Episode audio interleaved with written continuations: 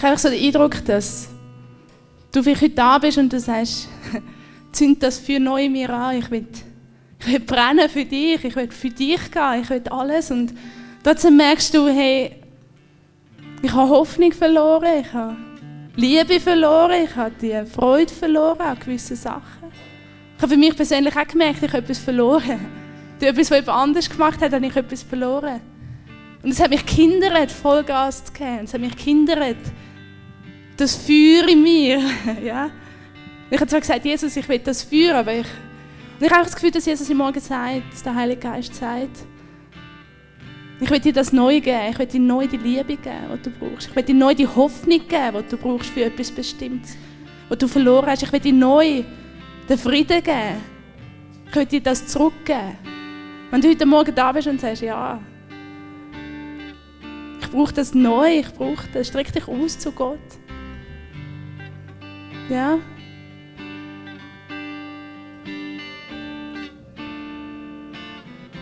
Mhm. Jesus, ich danke dir einfach, dass du der bist, Herr, du bist mehr als genug und in dir sind alle Schätze, ist alles verborgen. Jesus, ich bitte dich, Heiliger Geist, ich bitte dich, dass du jetzt kommst einfach. Mit deiner Liebe ganz neu. Jesus, dem, die Sehnsucht ist nach deiner Liebe. Ich bitte dich, dass du kommst mit deiner Freude im Überfluss, dort, wo einfach Freude braucht wird in bestimmten Bereichen. Jesus, ich bitte dich, dass du kommst mit deiner Hoffnung. Wo wir Hoffnung verloren haben für andere Menschen, für, für Situationen, für Umstände. Jesus, ich danke dir, dass du das, dass, die, dass du nicht, dass dir nichts unmöglich ist. Keine Situation ist dir unmöglich zu verändern. Heiliger Geist, ich danke dir, dass du durch die gehst. Ich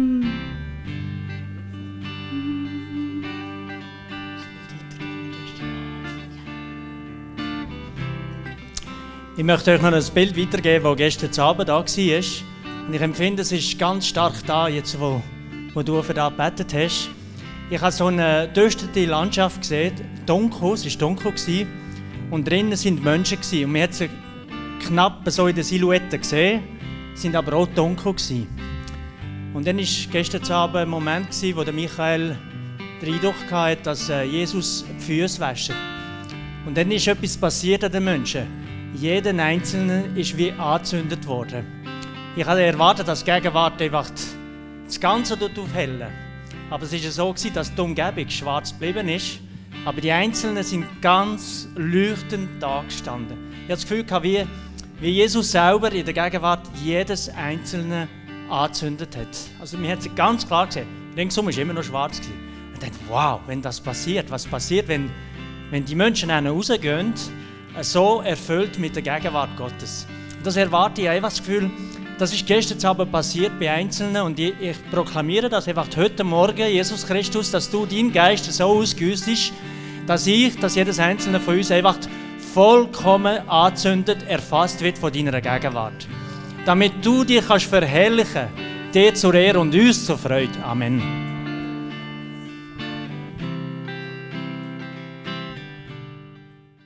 Guten Tag miteinander. Ich habe zwei wunderschöne Tage bei euch. Ich habe den Eindruck, ich kann euch besser spüren als vorher. Gastfreundschaft bei Eichenbergers, beim Boris, und seiner Familie, bei der Anna. ist einfach ganz traumhaft gewesen. Sie haben liebe Kinder. Die Kinder sind also faszinierend.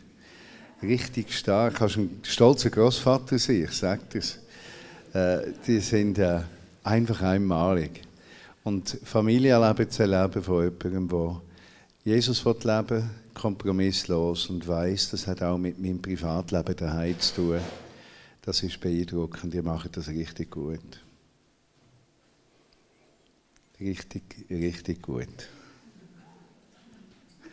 Wir haben ein gutes Leitergehepaar da. Das, das macht mir Mut für alles, was wir machen, weil so viel ist ja davon abhängig, auch wenn man eine Bewegung leitet, dass Menschen da sind, die nicht sich als Institutionsvertreter sehen, sondern ihre persönliche Spiritualität, ihrem Glauben ein Vorbild sind und das umsetzen im Alltag. Und das zu spüren, das Ringen, ja, wie leben wir den Glauben? Wie ist es glaubwürdig? Wie tut es den Alltag einfangen? Wie können wir zur Veränderung in der Gesellschaft beitragen? Wie können wir ernsthaft das umsetzen? Das spüre ich bei euch. Und ich habe es besonders gespürt in der kurzen Zeit, wo ich zu durfte wohnen. Natürlich auch gefunden, dass ich als Berner, Zürcher Berner, das ist eine ganz unselige Verbindung zum Thema Aargau, oder? Das geht von Berner Seite. Aber äh, ich habe gemerkt, die von Sur haben auch Mühe mit denen von Aargau. Ich kann es zwar nicht begreifen, ich kann es nicht begreifen. Und ich denke, nein, politische, geistliche Herausforderung für euch wäre, dafür zu beten, dass die Städte zusammenkommen. Und ich sage euch wieso. Ich glaube, dass es für das Sozialnetz, für den Ort selber, für die Bedeutung des Ort, aber auch für die Finanzen eine Hilfe wäre, wenn so ein Ort zusammenspannen und nicht sich abgrenzen und zeigen suchen. Und ich glaube, äh, Vineyard da in Aargau hat auch einen Auftrag, Gesellschaft mitzugestalten. Und die erste und größte Kraft ist mal das Gebet, dass wir fokussieren, wo sehen wir, dass Gott etwas will und nachher beten wir dafür, bis es so ist. Äh, die Kraft ist die prominenteste Kraft. Die zweite Kraft ist unser Engagement in der Gemeinde, also in der Kommune. Ich glaube, in Ausschüssen, Ort, wo ihr sagt, ich will einen Teil von meiner Zeit zur Verfügung stellen um einfach Veränderungen ins Schulwesen, ins Bildungswesen zu bringen, Sozialwesen und ich bin bereit, mich zu engagieren. Äh, und ich rechne die Zeit aus, die für mich stimmt. Aber wir sind so etwas wie das Urteil, oder, wo so... ja, Ihr versteht, was ich meine. Das war jetzt ein Zufall, aber ein sauglatter Zufall wo wir äh, so teigen. ja. Und das hat auch mit der geistlichen Erwartung zu tun. Ich glaube, das Volk von Gott führt zusammen. Wir haben auch einen Auftrag mit den Kirchen und den Gemeinden, ein Einvernehmen zu suchen, dass wir eine Landebahn von Jesus sein können, vom Geist Gottes, von einem Aufbruch. Aus dem Grund reden wir gut über andere Gemeinden, Kirchen, Christen. Wir suchen das, was uns verbindet, nicht das, was uns trennt. Das Trennende äh, interessiert uns nicht im Miteinander, weil wir ja sicher sind, dass das, was wir bekommen haben von Jesus, dass wir das kompromisslos leben können. Also die Andersartigkeit vom Mitchrist oder von einer anderen Gemeinde bedroht uns nicht in unserer Eigenständigkeit und Überzeugung, sondern wir leben aus Offenbarung von dem, was Jesus uns als Vineyard in Aarau geschenkt hat. Das hat viel mit dem zu tun, was Gott der Vineyard allgemein gegeben hat, aber ganz spezifisch hat Vineyard auch, auch Aufträge, die eine Vineyard Bern nicht hat. Oder eine Vineyard in Zürich oder so schnell. Und sehr wichtig, dass ihr das versteht und auch umarmt und sagt, wir haben einen bestimmten Auftrag von Gott, den wir verstehen wollen, den wir hören wollen, den wir verarbeiten und den wir leben wollen. Und ein Teil davon ist die Bedeutung von einer christlichen Gemeinschaft, wo Jesus sichtbar macht, ist die Veränderung von der Gesellschaft oder der Einfluss auf die Gesellschaft. Einfluss ist fast besser als Veränderung, weil Veränderung nimmt etwas in Anspruch, wo der Geist von Gott muss wirken, Veränderung. Aber wir können Einfluss nehmen mit dem, was wir haben. Und darum möchte ich euch ermutigen, auch politisch einfach dort, wie Gott euch führt, gewisse Zeit in eurem Alltag zur Verfügung zu stellen. Das Wichtigste dort und der erste Schritt ist, jeder, der darf, muss stimmen und wählen. Es ist eine Sünde, nicht zu stimmen und nicht zu wählen. Äh, und zwar ist es eine biblische Sünde. Ich sage euch, Fegfeuer ohne Ende.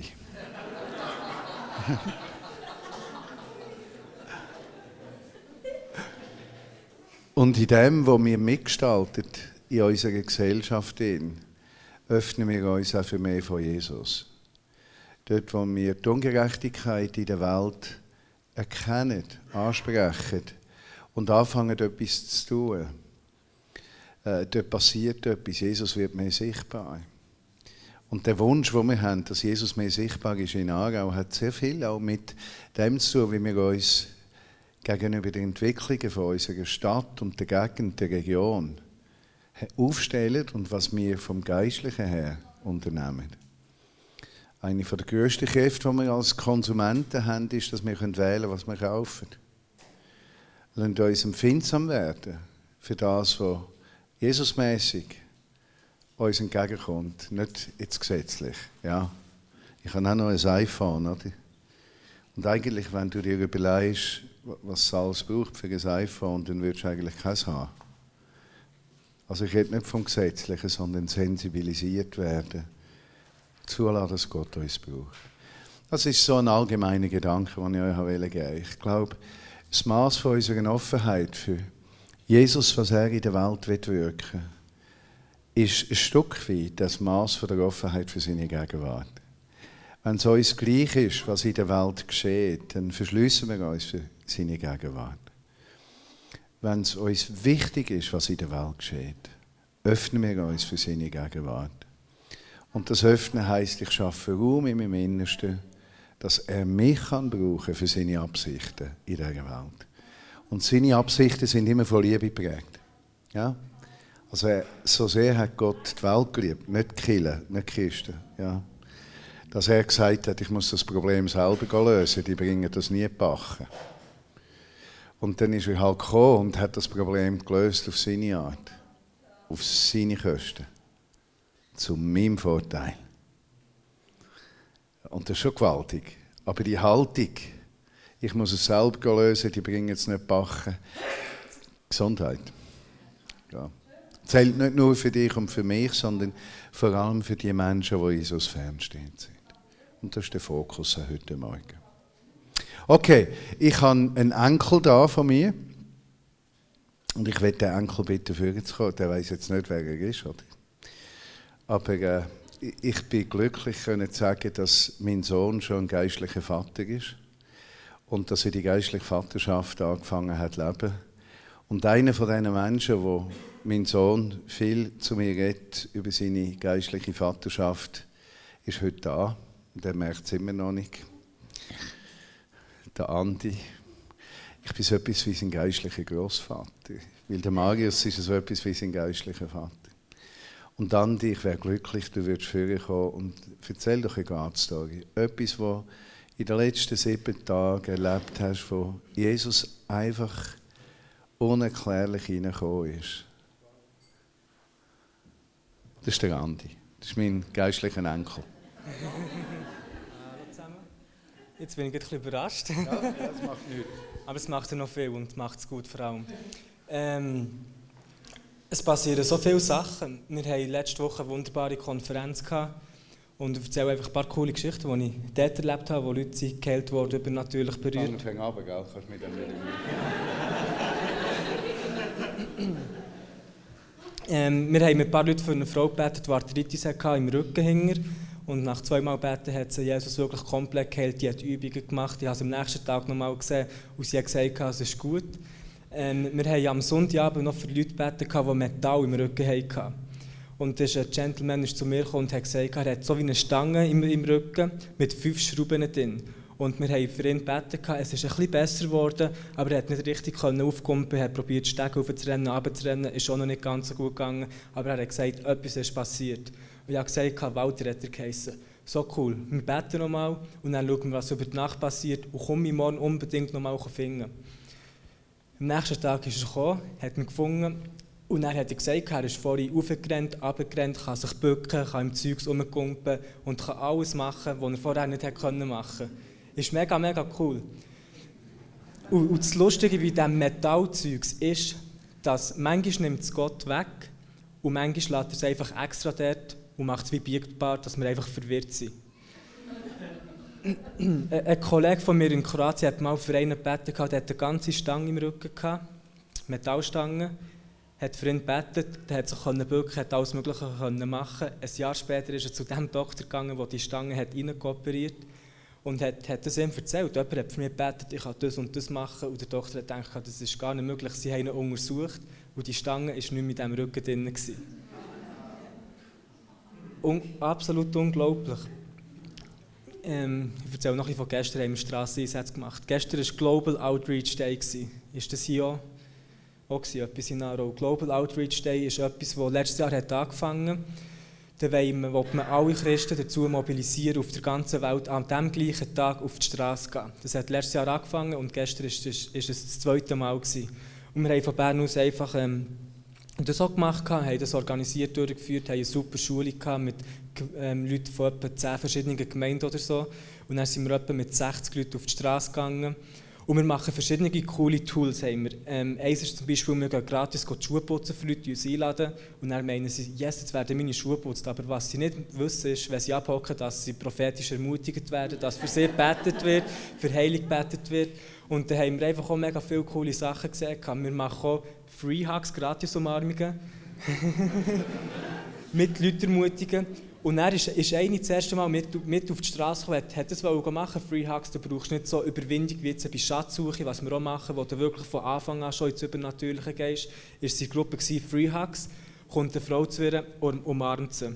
Nach einer Minute sind sie immer noch einander umarmen, nach fünf Minuten immer noch. Nach sieben Minuten fängt sie plötzlich an zu rennen.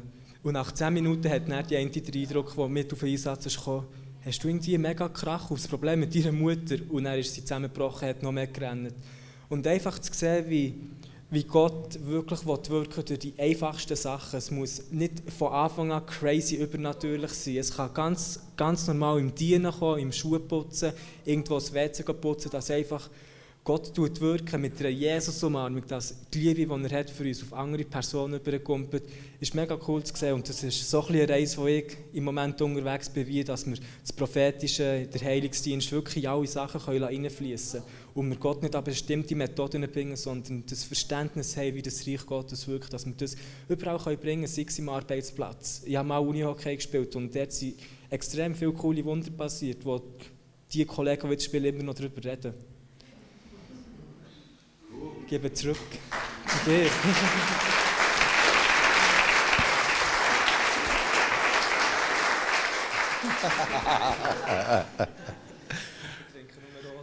Nur, ja, du kannst dir das noch leisten.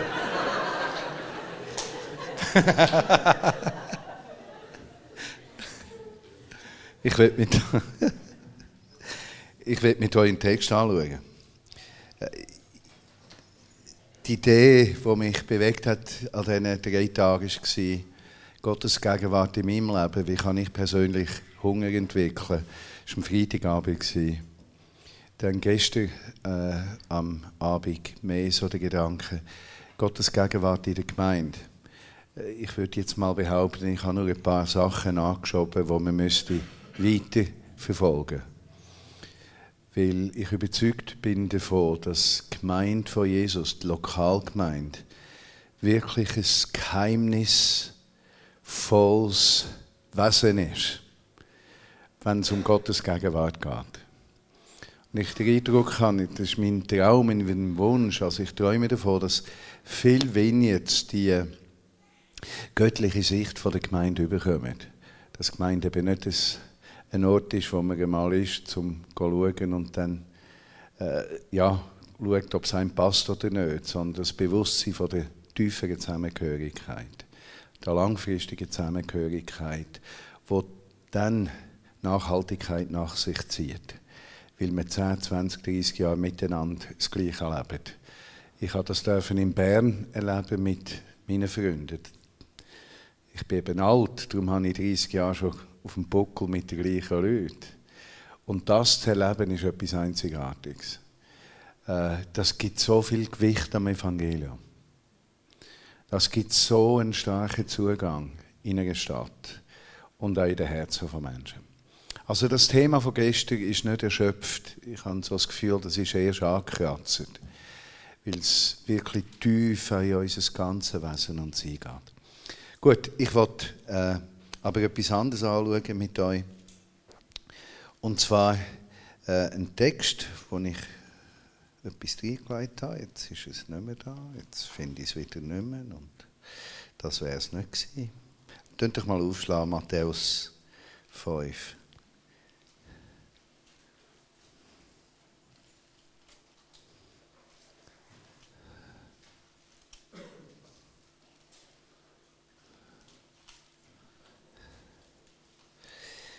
Eigentlich Matthäus 10, aber lasst euch nicht verwirren, es genügt, wenn ich es bin. Das Thema, das ich aufnehmen will, ist, wie können wir die Realität von Gottes Gegenwart, die wir uns öffnen dafür, die Realität von Gottes Gegenwart in der Gemeinschaft, in unseren Beziehungen, in unserem Miteinander, wie können wir das leben, damit es zugänglich wird für Menschen in der Welt?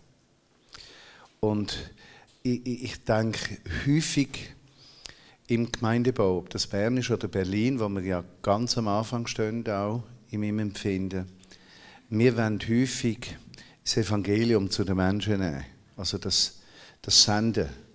Und das Neue Testament redet natürlich davon, geht in alle Welt, macht zu Jüngern und so weiter. Äh, die Texte sind schon da. Ich nehme unsere Umwelt aber ein bisschen anders wahr heute. Und was ich wahrnehme, ist vielmehr nicht die Frage, gehe zu und bringe, sondern gehe hin und öffne dich. Also wie können wir Jesus in uns zugänglich machen für die Menschen? Äh, also nicht der, der, der Leistungsgedanke, ich muss jetzt etwas, ich muss jetzt dem etwas überzeugen, etwas bringen, etwas geben sondern der Gedanke, wie kann ich das, was ich habe, zugänglich machen. Und ich merke äh, bei uns in Deutschland oder in der Schweiz, dass der ganze Missionsgedanke für die Gemeinde von Jesus manchmal eine riesige Herausforderung ist, weil man zuerst eine Leistung sieht. Oder? Wir machen jetzt Tage der Evangelisation, haben wir gehört, World Outreach Day gestern, und wir verängstigen die Gemeinde von Jesus weil sie ein falsches Konzept hat. Wenn wir ins Neue Testament schauen, dann sehen wir Menschen, die vollständig ergriffen sind von dieser Botschaft. Also wenn eine Geschichte von Paulus lesen, wie der da nach Damaskus geht und will Christen abmachen und dann macht es Peng, Pum und dann begegnet Gott und dann ist er noch blind und nachher kommt einer beten für ihn, der gehört hat durch den Geist, dass er für ihn soll beten, weil er sich bekehrt habe und ich meine, das ist so dramatisch. Oder? Da bist du einfach einmal nur schon gefüllt und auf Nadeln, weil alles so dramatisch ist. Oder, äh, oder der Pfingsttag, oder? wo das rumpelt unerwartet. Und dann fangen die an, Holabasialaban, Kopfgestutz. Was hat jetzt das geheißen? Oder? Ein Fuhr, oder? Alles ist dramatisch. Und wenn du in die Apostelgeschichte hineingehst, ist alles dramatisch. Oder wenn Geschichten von Jesus lesest, dann ist immer alles dramatisch. Weil, aus zwei Gründen. Erstens hat es viele dramatische Geschichten gegeben. Und die langweiligen Geschichten hat schon gar niemand aufgeschrieben, oder? Also hast du nur eine Sammlung von Dramatik. Und das ist ja nachvollziehbar. Aber das ist auch das, was uns am meisten herausfordert. Weil dieses Glaubensleben und mein Glaubensleben, das ist gewürzt von dramatischen Erlebnissen. Aber es ist nicht jeden Tag, es ist nicht jeden Tag dramatisch. Und von dem können wir ausgehen. Die Jünger von Jesus oder auch die, die die Apostelgeschichte erlebt haben, das ist natürlich Hot Stuff gesehen, die ganze Zeit. Und das hat die natürlich besonders befähigt, mit einer Überzeugung an die Sache zu gehen, wo die Argumentation ist immer auf ihrer Seite gesehen, oder? Dann sind sie ins Gefängnis gehalten worden und Engel kommen die Gefängnistür auf, machen den Gefängniswärter, der sich umbringen, weil er Angst überkommt und sagt, leck du mir, so etwas noch nie gesehen. Auf Griechisch hat er das gesagt. Also alle das nicht. Also. Muss mal herausfinden, was leck du mir auf Griechisch hat. Weiß das jemand? Altgriechisch bitte, nicht neu. Und wir sind natürlich in der Situation, wo wir erstens mal in einer Gesellschaft leben, die ganz viele christliche Werte absorbiert hat, aber die nicht mehr mit dem Christentum in Zusammenhang bringt. Also Aufrichtigkeit, Ehrlichkeit, äh, arbeitsam sein, äh, empfindsam, auch zu einem gewissen Maß teilen. Unsere politischen Systeme, viele Ordnungen, die wir haben, sind zutiefst christlich in ihrem Ursprung sie werden nicht mehr als das wahrgenommen. Also wir sind umgeben von einer anderen Realität. Und ich merke in Berlin, was mir viel leichter fällt, ich bin in Ostberlin umgeben von einer agnostischen oder atheistischen Gesellschaft. Sie nennt sich atheistisch, also es gibt keinen Gott. Im Grunde genommen ist sie agnostisch, es könnte einen geben, aber ich denke eher nicht, so in dieser Art. Und das ist so viel leichter. Mit gottlosen Leuten ist das Leben einfach viel einfacher. Es ist so. Weil äh, Diskrepanz zwischen der Botschaft, wo ich Botschaftsträger bin, und der Realität, die dort ist, die ist so groß, das spielt mir in die Hand. Und es kommt sehr häufig vor, dass Leute sagen, du Martin, was glauben Christen eigentlich? Das passiert mir laufend, was glauben Christen eigentlich? Ich meine, aus dem zu schöpfen ist natürlich sensationell. Und da sind wir in einer Gesellschaft in der Schweiz, wo das Christsein anders interpretiert wird und verdreht wird. Aber wir sind ständig von Sachen umgeben, die uns an unsere christliche Botschaft erinnern. Aber wir verstehen, dass es nicht ganz stimmt. Aber wenn wir mit Leuten über christliche Werte reden, können wir nicht zuerst Opposition über, sondern das, was wir glauben, ist ganz leicht abgeändert. Ja. Das heißt, in die Welt rauszugehen mit dieser Botschaft ist ein bisschen schwieriger als da. Umso mehr, glaube ich, müssen wir ein Verständnis haben von der Kraft dieser Botschaft, die Veränderung bringt. Aber wir müssen einen Weg finden für uns, wie wir die Botschaft können leben und zugänglich machen Und so empfinde ich sehr häufig in der Schweiz, dass mein grösster Traum ist, ich will eine Gemeinde haben oder sein, wo permanent all ihr Herz darauf setzen, den Jesus zugänglich zu machen. Äh, ich werde in meinem Alltag so authentisch als Christ leben und darüber reden, dass Jesus zugänglich ist. Ich hatte ein Gespräch wegen einem Haus vor drei Tagen. Wir treffen uns in einer Beiz mit einem Bekannten von mir, der Christ ist, und der hat einen eingeladen, einen Architekt, der nicht gläubig ist. Und dann hat äh, er mir gesagt, ja, ich soll mal das Projekt erklären. Und ich habe das Projekt nicht erklärt vom Haus her, ich habe vom Inhalt her. Wer ist Jesus für mich? Was wollen die Leute dort leben? Und warum wollen sie das leben? Und dann sagt mein Freund, du ihn nicht überfordern. Jetzt habe ich natürlich gemerkt, dem ist das schon ein bisschen Geschmuch. Oder? Dass ich jetzt nicht über Haus und Zimmer und Zeugengeschichten rede, sondern dass ich über Inhalte rede. Aber mein Weg zu dem Architekt sind Inhalte.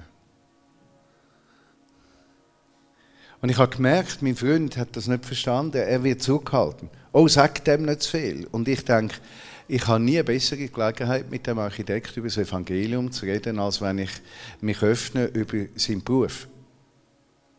Wie soll das Haus umgebaut werden?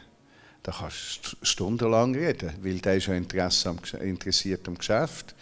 Also markiert er Interesse. In Berlin, wir machen das Aussendungshaus. Übrigens, wenn ihr jemanden kennt, Aussendungshaus heisst ein Jahr lang miteinander zusammenleben. Äh, ich lebe nicht am gleichen Ort mit der Georgia, aber in der Nähe.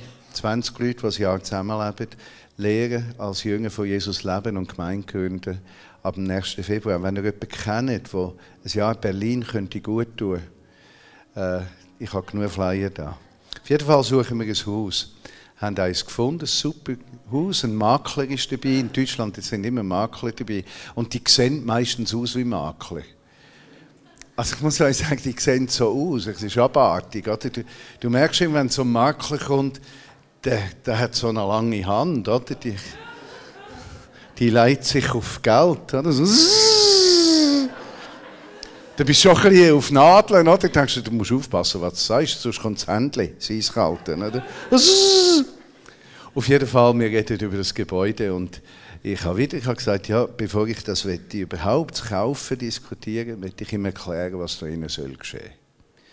Weil er vertritt den Eigentümer und ich möchte, dass der Eigentümer weiß, was wir mit dem Haus machen. Ich denke, es ist eine super Gelegenheit, das Evangelium zugänglich zu machen.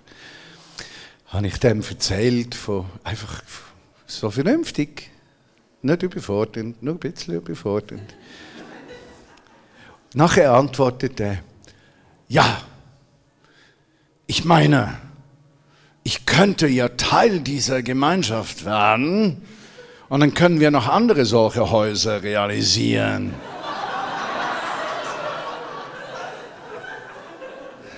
Der Haken, der Haken ist voll in der Schnur. Oder wie sagen die? Ich weiß nicht, wie man richtig sagt. Oder ich rede nie Schweizerdeutsch beim Predigen. Also der Haken ist voll in der Schnur. Ich muss nur noch drehen.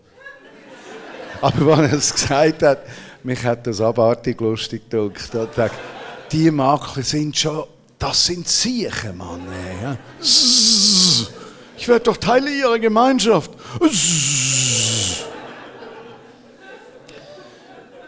Aber was ich meine, ist die Natürlichkeit, das Evangelium, einen Weg zu finden, der zugänglich macht für, für die Menschen.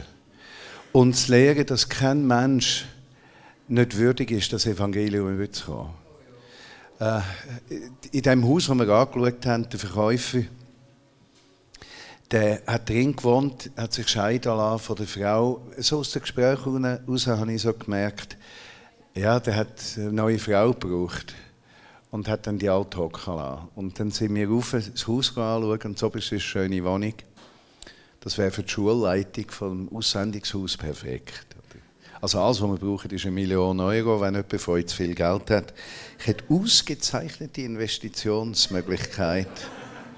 Das Geld kommst du zurück über, den Zins hast du ins Reich von Gott investiert und für das ist der liebe Gott zuständig. Ich meine, das ist doch ein Deal, oder? Auf jeden Fall sind wir die Wohnung anschauen und die Frau zeigt die Wohnung, eine wunderschöne Wohnung, also wirklich, für, also richtig wunderschön. Und die Frau, ich merke, dass die ist irgendwie ein bisschen geknickt, ist ja kein Wunder. Und wir haben zwei Frauen bei uns gehabt. Und die sind dann, ja, etwa eine Stunde dort oben geblieben, haben gebetet mit ihr, geredet mit ihr. Und was ich merke ist, das Evangelium will raus. Du meinen Alltag. Es gibt Leute, die sagen, ja, du kannst gut reden. Du bist, das ist dein Beruf. Dann sage ich, ja, das ist genauso dein Beruf wie mein Beruf. Oder? Also, meine Berufung ist mit Jesus zu leben und deine nicht minder. Oder? Ich muss auch diesen Ort finden, wie jeden anderen auch, wo ich das Evangelium zugänglich mache, wo ich eine Tür werde. Ja? Eine Tür, wo Menschen durchgehen können ins Reich von Gott. Und das Bewusstsein entwickeln, wie Jesus das sagt, oder? Er sagt Tür. Und wenn Jesus in mir lebt, dann bin ich ja Tür, weil er in mir lebt. Das ist ja logisch. Aber in dem Bewusstsein im Alltag in sie, ich bin ständig Tür in das Reich von Gott, wo Menschen einlädt. Komm doch durch die Tür. Und der kräftigste Teil von dieser Tür, der Türöffner, ist mein Leben. Der Türöffner ist meine Lebensstory. Der Türöffner ist das, was ich erlebt habe. Und da gehören auch schmerzhafte Sachen dabei. Einige von euch wissen, wir haben drei Töchter, alle drei Töchter ist sexuelle Gewalt angetan worden, also sind vergewaltigt worden. Alle von Ausländern. Und das war für sie traumatisch für uns, für Georgia und für, meine Frau, für mich traumatisch. Wir haben Wege gefunden, mit dem umzugehen. Aber heute muss ich euch sagen, dass meine Töchter Gewalt angetan angetan worden ist und Jesus uns Heile gegeben hat. Das heißt, ich bin zu einer Tür geworden für Menschen, die das auch erlebt haben. Und wenn du plötzlich dein Leben anschaust aus dem Blickwinkel von dem Türsein, dann kannst du auch Herausforderungen und Schmerzen viel besser verarbeiten, weil du weißt, jede Erfahrung, schenkt für andere Menschen durch mein Leben eine Zugänglichkeit zum Reich von Gott. Und dann werden auch ganz schwierige Erlebnisse werden erlöst in dir selber. Du, du hast dann nicht mehr die Frage, Jesus, wieso hast du das zugelassen, dass das so schlimm ist? Oder? Kümmerst dich durch nichts um mich. Und du plötzlich erlebst, ja, der Schmerz, den du erlebt hast, der öffnet dich zu einer Tür für den Nächsten. Und die Not, die du erlebt hast, oder die Schmerzen, die da sind, die haben wie einen Sinn. Vielleicht nicht für dich, aber für den, wo Jesus durch dich zu sich ziehen Wo du eine Tür wirst in deinem Leben. Du hast vielleicht eine Scheidung erlebt, hast Fehler gemacht, selber in der Beziehung und jetzt hast du so das Gefühl, ja, mit mir wird nie mehr etwas, ich bin ja geschieden oder weiß ich was. Oder hast Konkurs gemacht, weil irgendein Kabis abgeladen hast oder etwas passiert ist. Und du denkst, ja, aber das ist ja furchtbar, das muss ich verheimlichen. Quasi, will ich mich schämen. Und, und Jesus hat so eine andere Sicht über dein Leben. Auch dort, wo du dich müsstest schämen, ja, bist du angenommen. Und dass das angenommen sein, wirst du zu einer Tür für einen anderen, der sich schämt. Und so ist das Gemeindeleben, das sich zusammensetzt aus Hunderten von Biografien. Und wenn eine Gemeinde groß wird, Tausende von Biografien, ist jede Biografie eine Tür in das Reich von Gott. Aber es ist natürlich nur eine Tür ins Reich von Gott, wenn du die Tür nicht verrammelst und vernagelst. Oder? Das heißt, dass du ein Ja findest zu deiner Biografie, zu deinem Leben, zu deinem Gelingen und Versagen. Und du das, eben die Tür nicht vernagelt ist, sondern geöffnet ist und du kannst einladen. Ich kann sagen, lass mir dir mal meine Geschichte erzählen. Meine Lebensgeschichte. Jemandem Außenstehenden. Oder eben dann erklären, wieso gibt es jetzt ein Aussendungshaus und der nachher sagt, ja, ich kann ja Mitglied werden in ihrer Gemeinschaft. Er hat mich also bei diesem Satz total überfordert. Er hat mich vom falschen Fuß verwünscht. Ich habe keinen Spruch mehr gehabt. Normalerweise fällt mir noch irgendetwas Abartiges dazu, aber da ist gar nichts mehr gekommen. Tiefes Schweigen und Erstaunen. Wie gehe ich jetzt mit dem um? Und von dem, von dem Denken her ist einer von unseren Kernaufträgen als Vineyard in Aarau, durch all die Beziehungen, die wir haben, Jesus zugänglich zu machen. Und die Zugänglichkeit bedeutet aber auch Zugänglichkeit zur Gemeinde. Zur Gemeinschaft. Ich, ich mag das Wort Gemeinde nicht so, äh, weil es den Schwerpunkt auf das Versammeln nimmt. Ja? Äh, oder institutionell verstanden wird. Darum habe ich viel Wert darauf gelegt, jeweils in allen Schriften von der Vineyard-Bewegung, ich habe gesagt, ich wollte nicht, dass es heißt Vineyard-Gemeinde. Es mir genügt, wenn es Vineyard heißt, weil das Wort Gemeinde verführt zu so vielen falschen Konzepten. Wenn etwas, dann kann ich mit Gemeinschaft leben, weil die, die, die Verbindlichkeit von Beziehungen, das Hinwenden zueinander, ist dort stärker. Beim Wort Gemeinde höre ich mehr so Versammlung, ja, zusammenkommen, ja, Statuten wir stimmen jetzt ab, wer dagegen ist, Hand auf und so. Das kann ich mir nicht vorstellen. Aber die Gemeinschaft, oder, wo wir sind, die Vineyard, die hat ja den Zweck, dass Menschen können es daheim finden Dass sie einen Ort finden, wo drei Kernprobleme vom Leben gelöst sind. Angst, Scham und Schuld. Angst wird gelöst durch die Liebe, Scham durch die Annahme, Schuld durch Vergebung. Und einen Ort zu finden, wo Sicherheit vermittelt, wo ich mich sehen kann, wo eben meine Ängste abbauen werden, meine Scham schrittweise verschwindet und meine Schuldgefühle, die mich häufig begleiten, weggehen. Das ist ja dann der Ort, wo ein Mensch gesund wird. Also die Gemeinde hat eine massive Rolle in der Neuwertung von Menschen, von innen her, dass sie wie ein Bild zeigt, wie das Leben auch noch gelebt werden kann in einer Gesellschaft, wo wie ein Bild gibt in unsere weltliche Gesellschaft, wie Gott sich das vorstellt. Wichtig ist dann natürlich, dass wir es. Oder? Dass wir einander vergeben, dass wir nicht schlecht übereinander schnurren, dass wir auf Jesus im nächsten Bezug nehmen, dass wir einander materiell helfen und so weiter. Also wir müssen es dann auch praktisch leben, sonst, ist es, sonst wird gemeint dann zu dem Ort des Fluchs und der Zerstörung des Glaubens. Und das haben wir viel erlebt auch in unseren Umfeldern. Wo, wo du musst sagen, ja, äh, wir haben, es ist nicht gelebt worden. Es ist zu einem Ort des Todes geworden, die Gemeinschaft. Aber das wollen wir nicht. Wir wollen das wirklich leben und uns herausfordern dazu. Und wenn die Menschen in unsere Gemeinschaft kommen, sind sie wiederum ein Türöffner für die, die in ihrem Umfeld sind. Und darum habe ich auch den Eindruck, Lasst uns nicht darauf hinzielen zuerst, dass Menschen, die zu uns kommen, äh, christianisiert werden im Sinn von, sie verlöhnt alles und äh, ja, werden jetzt ganz lieb und brav. Sondern vielmehr Wenn Menschen zu uns kommen, haben sie einen Reichtum bei sich. Der Reichtum sind ihre Beziehungen. Der Reichtum ist ihr Umfeld. Der Reichtum sollen sie nicht verlassen, sondern mit dem, was neu geworden ist im Leben, sollen sie den Reichtum dorthin bringen. Und schon ein Traum, muss ich schon zugeben. Also der FC Aarau, wo plötzlich Jesus viel bedeutungsvoller wird. Nicht kitschig. Ich finde es manchmal kitschig, die T-Shirt, oder? Jesus liebt dich, wenn sie gewonnen haben oder verloren. Ist ein bisschen plakativ. Gut, Christen freuen sich drauf.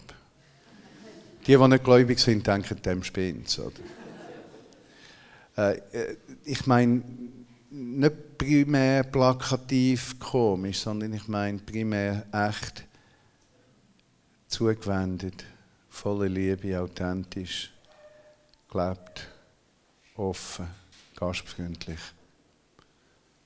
teilend, zerbrochen im Herz füreinander.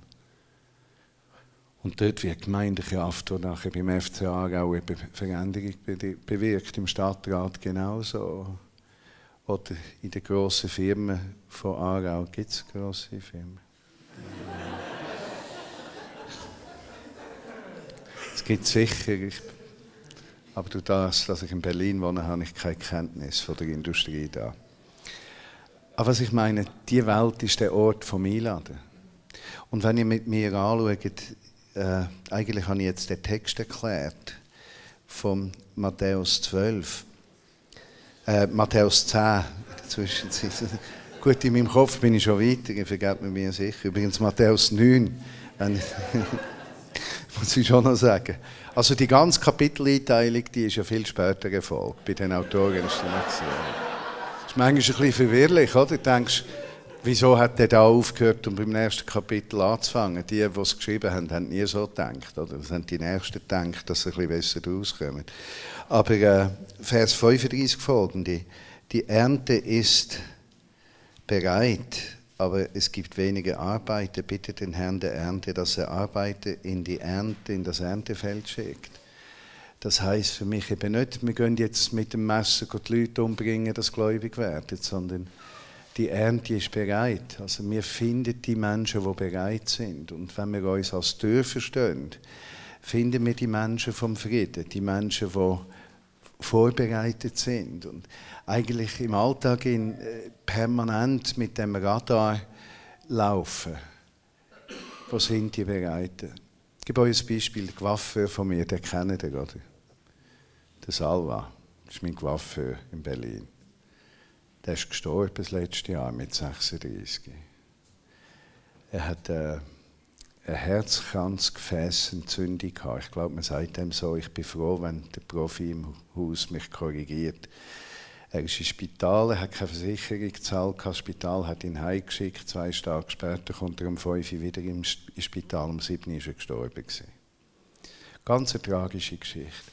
Und mich hat es wahnsinnig getroffen, weil er die erste Person war, wo ich das Evangelium erzählt habe vom Coiffeurstuhl. Das ist super, oder? Coiffeur, wenn Trinkgeld dann kannst du erzählen, was du willst.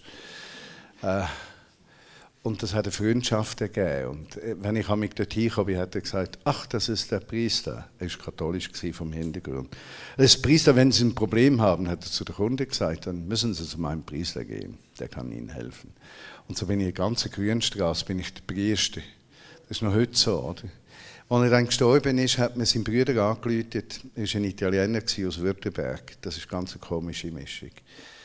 Das sind die, die Ravioli und Maultaschen machen und den Unterschied nicht mehr kennen. Das ist ein, Ital das ist ein italienischer Württemberger. Auf jeden Fall läutet der Bruder an, ich würde die Beerdigung machen. Ich sage, ja, das äh, könnte man sich darüber diskutieren. Es ist katholisch soll doch mal mit dem Priester reden in Württemberg. Der Priester hat es nicht so glatt gedunkt.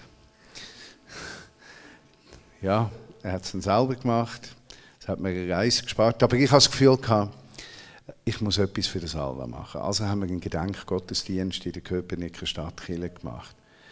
Äh, das sind ja, 80 bis 100 Leute. Gewesen. Es war eine gläubige Familie aus der Wiener dabei gewesen, mit ihren Kindern und Georgi und ich. Und Wir haben den Gedenkgottesdienst gemacht, sage euch Abartig. Auf jeden Fall hatte ich so eine Blitzidee, man könnte, oder sonst jemand hat die Idee, man könnte so einen Baum, einen Kerzenbaum machen. Weißt du, so mit Teelichtchen, ein Baum, wo das Lichtchen kann. Und ich habe dann im Gottesdienst gesagt, zum Gedenken an unsere geliebte Salva, lade ich jetzt all ein, Kerzchen anzuzünden und auf den Baum zu tun, den Lebensbaum. Ich habe das noch ein bisschen dramatisch dargestellt. Und nachher kommt der eine, der Antonio, das habe ich dort nicht gewusst, oder? tut 5 Euro her und nimmt sich ein Kerzchen. Und ich dachte, wieso tut der 5 Euro? Komisch, also mir ist noch durch den Kopf, aber das Teelicht kostet ja nie und nimmer 5 Euro. Ich meine, schon das ist abartig, dass man in dem Moment an Preise denkt vom Zeug, oder? Und plötzlich geht der Gedankenblitz zu mir, ja, klar, der ist katholisch, der kauft das Kerzchen in der Kirche, ist ja logisch. Oder? Hinter ihm war ein Muslim. Und der, der Muslim hat auch 5 Euro hergetan. Und hat sich erst Teekerzchen genommen und hat das auch hergehängt. Schade war, dass sie am Schluss der Kette waren.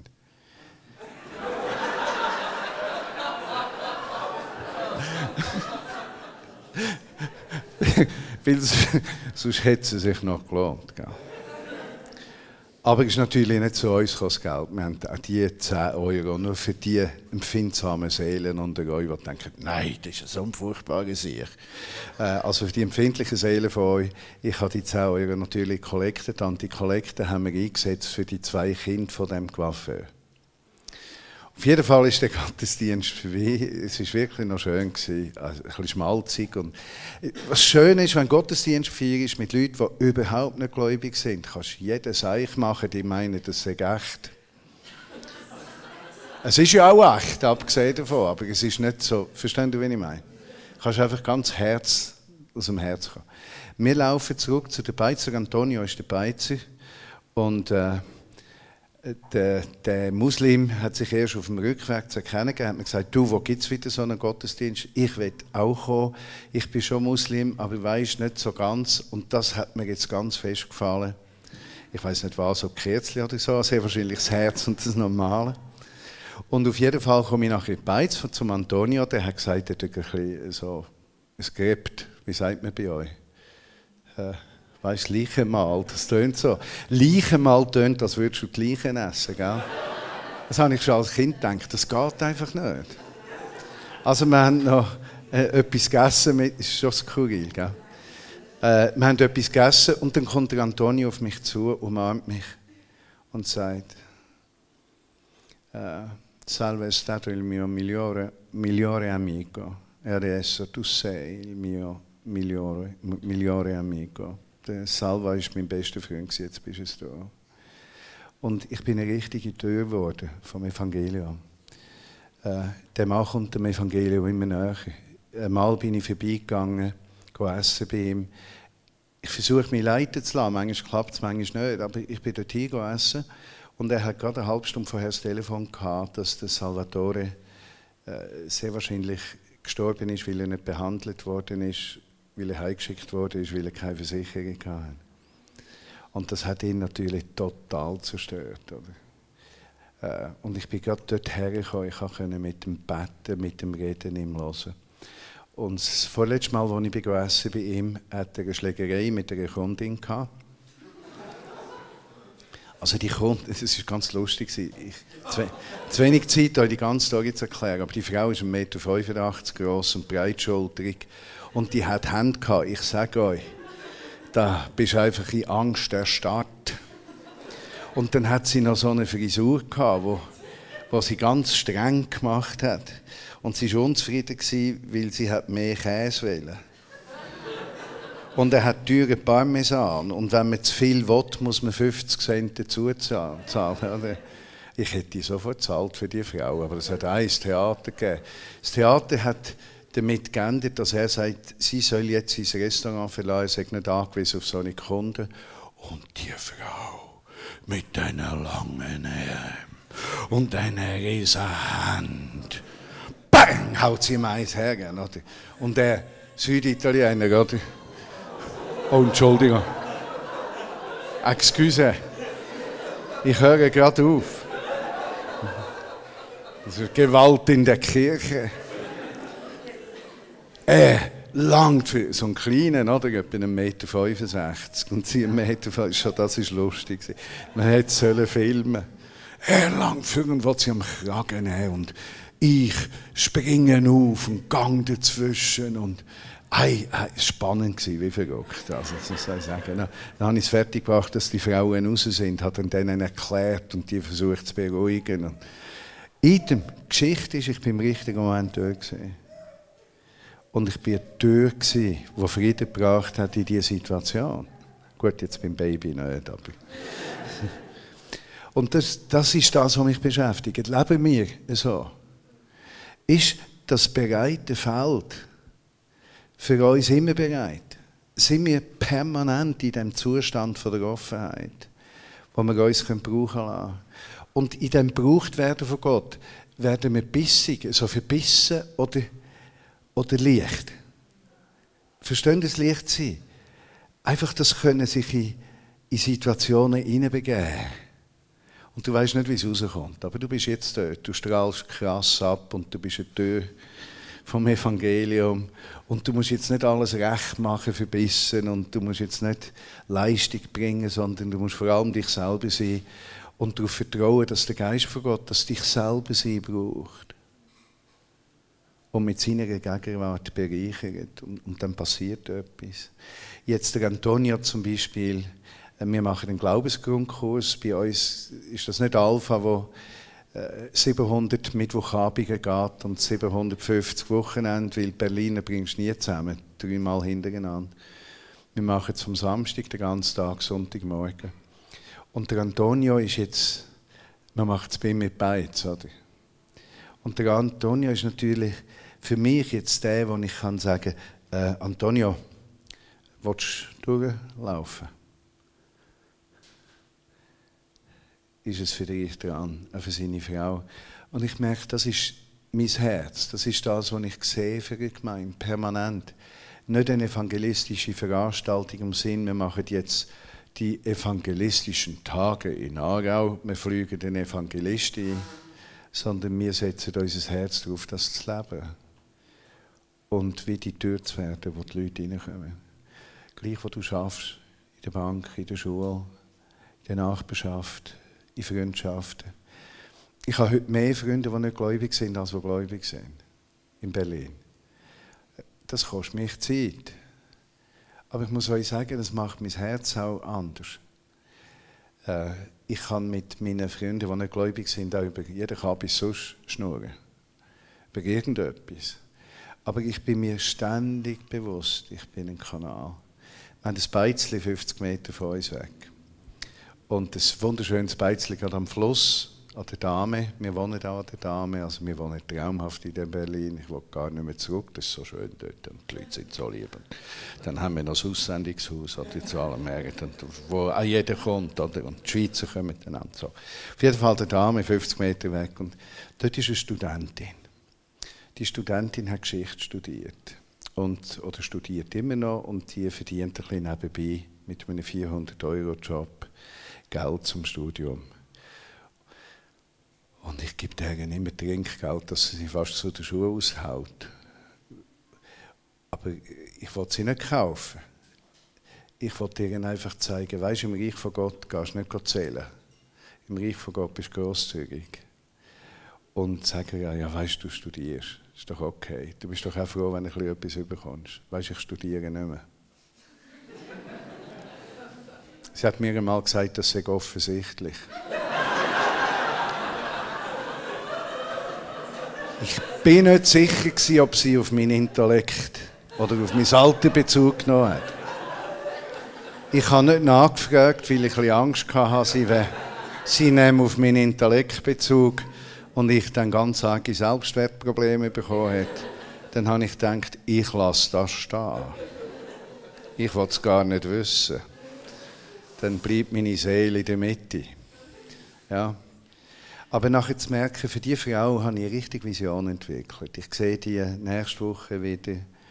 Äh, ihr Schwergebiet ist der Zweite Weltkrieg, Nationalsozialismus, da kenne ich mich noch gut aus. Und, äh, denke, jetzt schnurre ich zuerst einmal sieben Runden über Geschichte.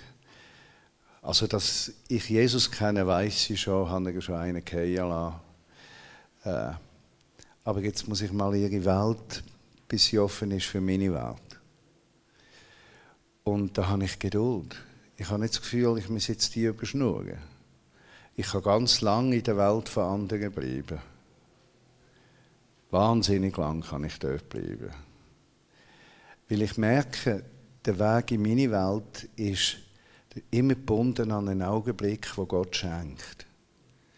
Und den wollte ich nicht verpassen. Aber ich habe nicht das Gefühl, ich muss jetzt mit einem Bulldozer kommen und so viele Leute wie möglich durch meine Tür drücken. Sondern ich habe mehr das Gefühl, ich gehe in die Welt, aus meiner Tür raus, in die Welt vom Nächsten. Und ich habe jetzt Geduld. Und ich teile mein Leben. Und wenn der Augenblick kommt, dann komme ich. Was ich aber immer tue, unabhängig von, von dem, ich bete immer für Menschen. Ich, ich habe sämtliche Vorbehalte und Ängste verloren. Also ich habe mit jemandem in den Zug gefahren und sagen, ich habe gerade gehört, Sie haben da das Problem. Macht es Ihnen etwas aus, wenn ich für Sie beten tue? Dann mache ich das. Und ich erlebe es, sage es nie, dass die Leute Nein sagen. Aber es hat damit zu tun, ich habe es so fest integriert, das Bewusstsein, das Größte, was ich schenken kann, es gibt nichts Größeres, ist die Gegenwart von Jesus in meinem Leben. Es gibt nichts Größeres. Jesus, wir, Jesus, wir danken dir, dass du Türen auftust. Und Herr, dass die Vineyard Aarau äh, ein riesiges Tor wird. Ein riesiges Tor. Ein Tor, wo, wo Hunderte und Tausende von Menschen durchlaufen, um in das Reich von Gott hineinzukommen, in die Familie Gottes hineinzukommen. Dass sie nicht nur ihr Leben dir anvertrauen, sondern es daheim finden in der Gemeinschaft. Dass wir unsere Gemeinschaft leben in einer Art, die angstfrei ist, wo wir uns nicht schützen voreinander, sondern wo wir die Sicherheiten können abladen und wirklich mit abgeladenen Hosen voreinander können und nichts zu verbergen haben, weil wir uns nicht schämen müssen, weil, wir wissen in der Gemeinde, wir sind angenommen, wie wir sind, nicht so, wie wir wettet sein. Der Gedanke Jesus, dass Menschen bei uns einfach heil werden, nicht durch besondere Programme primär, obwohl Programme hilfreich sind, wie so und andere, aber nur schon die Atmosphäre von unserem Gemeindeleben heilsam ist. Dass Menschen können ganze Menschen werden Sie können schnaufen. Dass sie das Leben in, in, in der Fülle und der Kreativität und Potenzial können aufsaugen bei uns. Dass Vineyard Aargau ein Ort ist, wo der Geist genährt wird, die Seele genährt wird und der Körper genährt wird vom Armen wo die Übergang von Körper, Seele und Geist flüssend sind und für uns gar nicht mehr zu trennen, weil das Ganze eins ist. Eine Gemeinde, die sich ständig beschäftigt, das dort zu sein. Und wo Mann und Frau und Kind darauf achtet, wie kann das Tor größer werden. Und wie kann es mehr Tor geben? Wie kann ich eine Tür werden?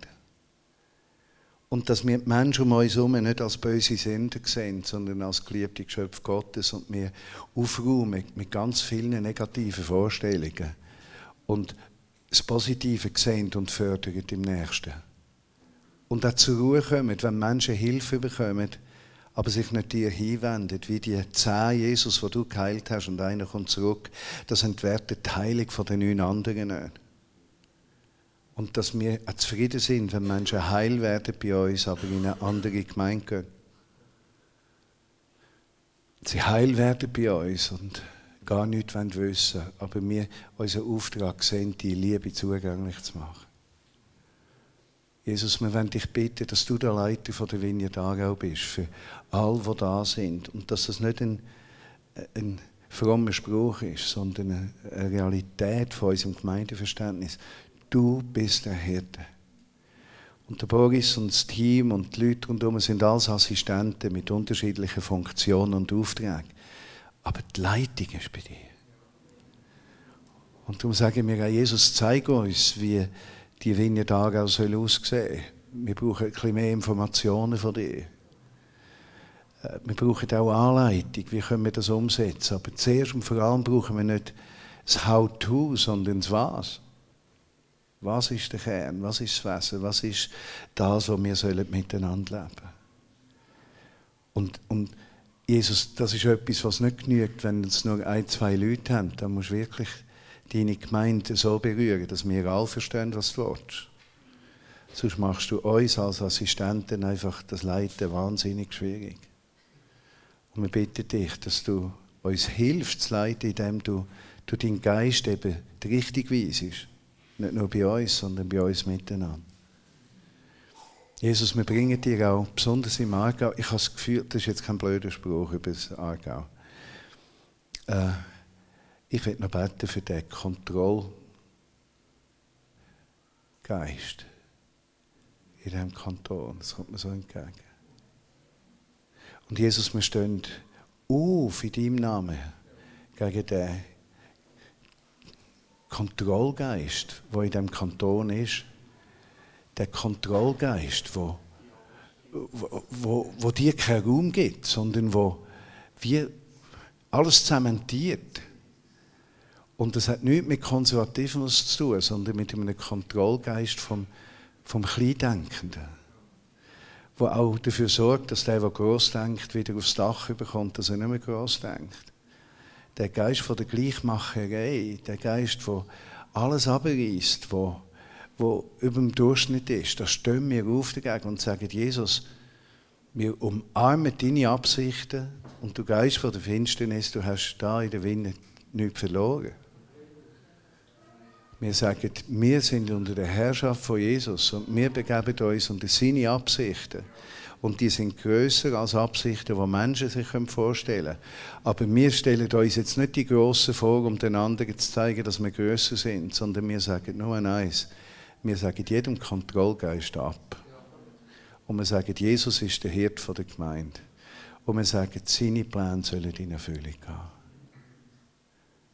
Und Jesus, ich danke dir, dass du das Leitungsteam bevollmächtigst, auch die erweiterten Kreise von der Leitung, die Struktur, die langsam entsteht und evoluiert. Und Herr, du führst das richtig zusammen. Und wir haben Geduld, dass du das an den richtigen Ort bringst. Wir wollen dir einfach nochmal sagen zum Abschluss, brauchst du uns, wir sind bereit.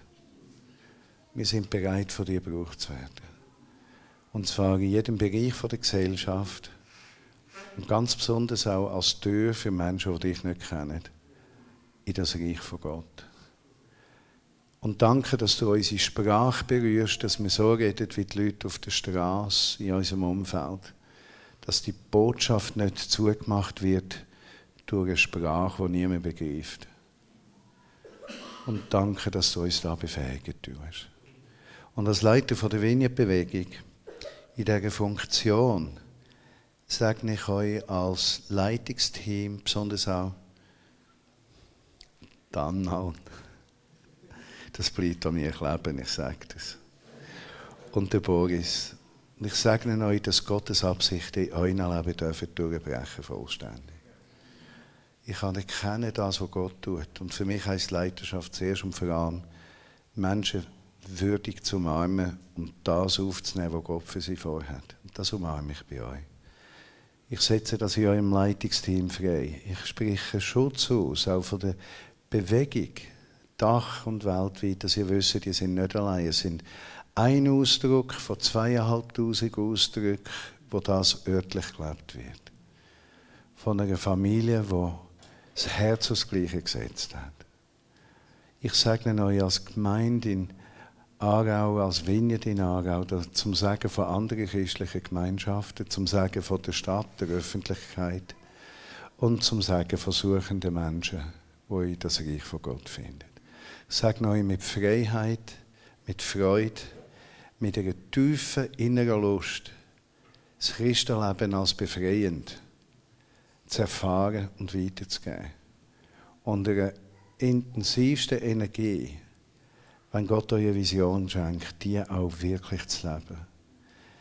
Ich spreche euch frei von jedem Kleinglauben, Kleindenken. Ihr sagt schlecht, schwach, zu blöd, zu dumm, zu klein, zu dick.